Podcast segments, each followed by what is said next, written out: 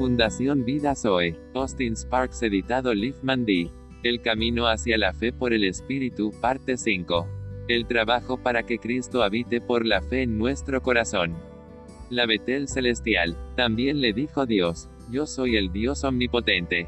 Crece y multiplícate, una nación celestial, y conjunto de naciones, procederán de ti, y reyes saldrán de tus lomos.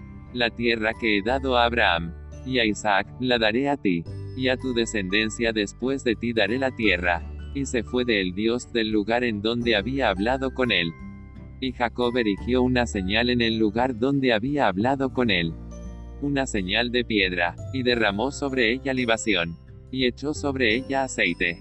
Y llamó Jacob el nombre de aquel lugar donde Dios había hablado con él, Betel. Después partieron de Betel, y había aún como media legua de tierra para llegar a Efrata. Cuando dio a luz Raquel, y hubo trabajo en su parto.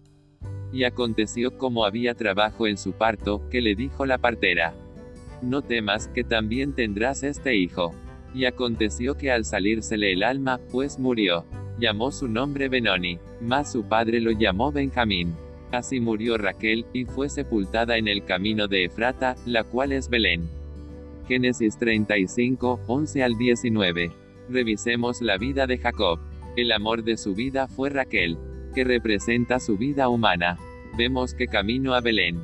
De Efrata es donde nace Jesús, veamos la alegoría de Pablo. Con la relación de la ley natural, en nuestros miembros, ya sea el hombre o la mujer, respecto a nosotros mismos, como seres humanos después de la caída. ¿Acaso ignoráis, hermanos, que la ley se enseñorea del hombre entre tanto que éste vive? La ley de nuestro cuerpo permanece mientras vivimos. La mujer somos la raza humana. Y el marido es la vieja creación. El otro varón o nuevo hombre es Cristo.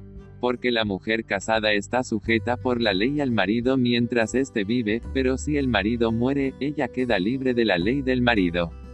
Así que, si en vida del marido se uniere a otro varón, será llamada adúltera, pero si su marido muriere, es libre de esa ley, de tal manera que si se uniere a otro marido, no será adúltera y viceversa. Así también vosotros, hermanos míos, habéis muerto a la ley.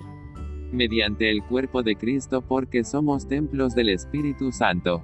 Para que seáis de otro, Jesús el Cristo. Del que resucitó de los muertos. A fin de que llevemos fruto para Dios Padre. Porque mientras estábamos en la carne, y nuestros deseos que eran o son todavía los que obraban o obran por la ley natural en nuestros miembros llevando fruto para muerte pero ahora estamos libres de la ley, por haber muerto para aquella en que estábamos sujetos, de modo que sirvamos bajo el régimen nuevo del Espíritu y no bajo el régimen viejo de la letra o de nosotros mismos. ¿Qué diremos, pues? La ley en nuestros miembros, nuestro cuerpo, o nuestros deseos, esos son pecado. En ninguna manera, pero yo no conocí el pecado sino por la ley, porque tampoco conociera la codicia, si la ley no dijera, no codiciarás.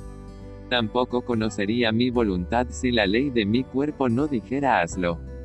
Mas el pecado, tomando ocasión por el mandamiento, produjo en mí toda codicia o deseo, porque sin la ley el pecado está muerto. Y yo sin la ley vivía en un tiempo, pero venido el mandamiento, el pecado revivió y yo morí. Ahora, pues, ninguna condenación hay para los que están en Cristo Jesús. Así que, hermanos, os ruego por las misericordias de Dios, que presentéis vuestros cuerpos por el Espíritu, en trabajo vivo y santo, agradable a Dios, que es vuestro culto racional. No os conforméis a este siglo, sino transformaos por medio de la renovación de vuestro entendimiento, para que comprobéis cuál sea la voluntad de Dios. Buena, agradable y perfecta. Digo, pues por la gracia que me es dada, a cada cual que está entre vosotros, que no tenga más alto concepto de sí que el que debe tener, sino que piense de sí con cordura, conforme a la medida de fe que Dios repartió a cada uno. Gloria.